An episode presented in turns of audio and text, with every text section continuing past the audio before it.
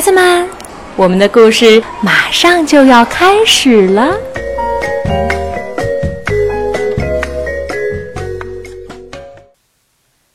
小朋友们好，我是燕子阿姨，是跳跳的妈妈。今天我在宁波给大家讲故事，故事的题目叫做《马克的秋千》，由意大利福德瑞卡·凯皮文，意大利西蒙娜·穆拉萨尼图。简体中文版本由戴云译自英国杰奎琳·哈格雷英文版本，南京师范大学出版社出版。这个古怪的小男孩有一个特别的本领，那就是他总能猜到下一步应该怎样做才是最好的。他到底拥有什么魔力呢？没有人知道，这是一个谜。他的名字叫马克。除了脖子上总是挂着一个小布袋之外，他看上去跟别的孩子没什么不同。可是住在他家对面的女人每天晚上都会从五楼跑下来问马克，她的丈夫晚上想不想吃鳕鱼片，还有牛肉扇贝，还有土豆泥色拉或者炒小胡瓜。马克会一一回答是或者不。最最特别的是，马克总是用两张长长的白色卡片来回答人们的问题，一张上面写着“是”，一张上面写着“不”。他把这两张卡片放在胸前的小布袋里，布袋上缝着一根红绳子。他荡秋千的时候，这两张卡片就跟着他荡来荡去，“是”或者“不”。除了这两个字，他再也没有别的话了。老渔夫乔治和查理会问他：“现在是不是出海的好时机？或者天气会不会突然变坏？”马克就回答他们是或者不。还有人会问马克：“现在适不适合向自己心爱的人求婚？”马克也是回答是或者不。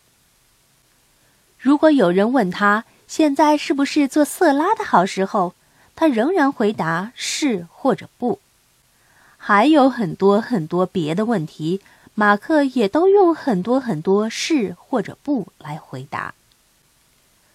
可是这些来来去去问问题的人占用了马克很多时间，这样马克就没有时间玩了。就算他好不容易有了一点自己的时间。可以玩耍、画画、做梦或者跑跑跳跳了，也找不到一个人来跟他分享。因为他的邻居们住在街那头的金发女孩、学校的看门人，还有整天倒腾轮子和汽油的修车工，每次一问完问题就离开了。这些人都有自己的事情要忙，没工夫跟马克玩。直到秋季的一天，粒子散落在地面上，淡蓝的天空泛着灰色。马克一个人出了门他走啊走啊走啊，头也不回地走了出去，离开了可爱的小镇和街道，离他家的房子越来越远。突然，天下起了雨，空中划过一道闪电，雷声从山那边传来。山后面还有隐隐的轰隆隆的声音，没错，是火车，是那经过这里又将开往远方的火车。马克可以跳上去，永远的离开这里。这么想着，他就跑了起来。当马克停下来的时候，雨也渐渐停了。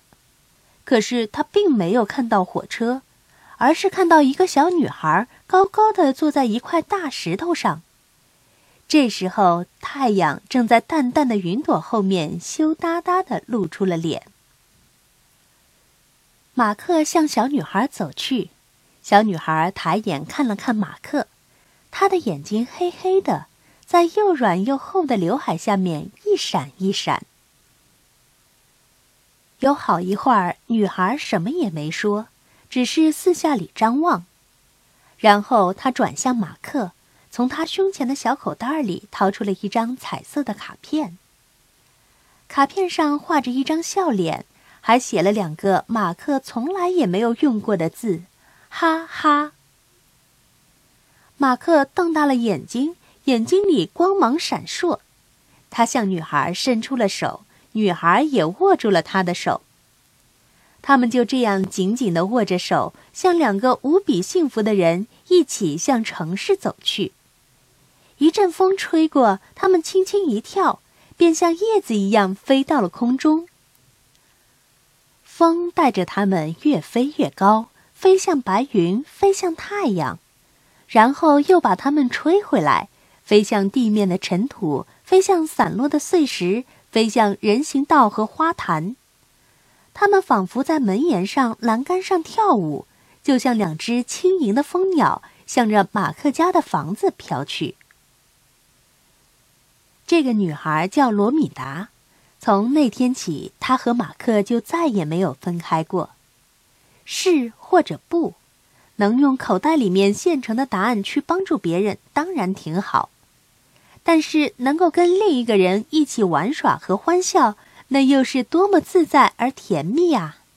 哈哈，一起看火车轰隆隆的开过，一起在夏天的树荫里乘凉，一起等雨落下来，闻它散发的味道，听它演奏的交响乐。当马克感到难过的时候。因为有时候的确会有些奇怪而不可理喻的事情发生，他就会在罗米达的身边坐下，跟他一起把鼻子贴在窗户上看满天的繁星和月亮。每逢这时，他就会从心里再一次听到那两个字，那两个让他意想不到又充满魔力的字，哈哈。好了，小朋友们，今天的故事到这儿就讲完了。你们喜欢吗？是还是不呢？要经常想一想那两个充满魔力的字，哈哈。好了，小朋友们，再见哦。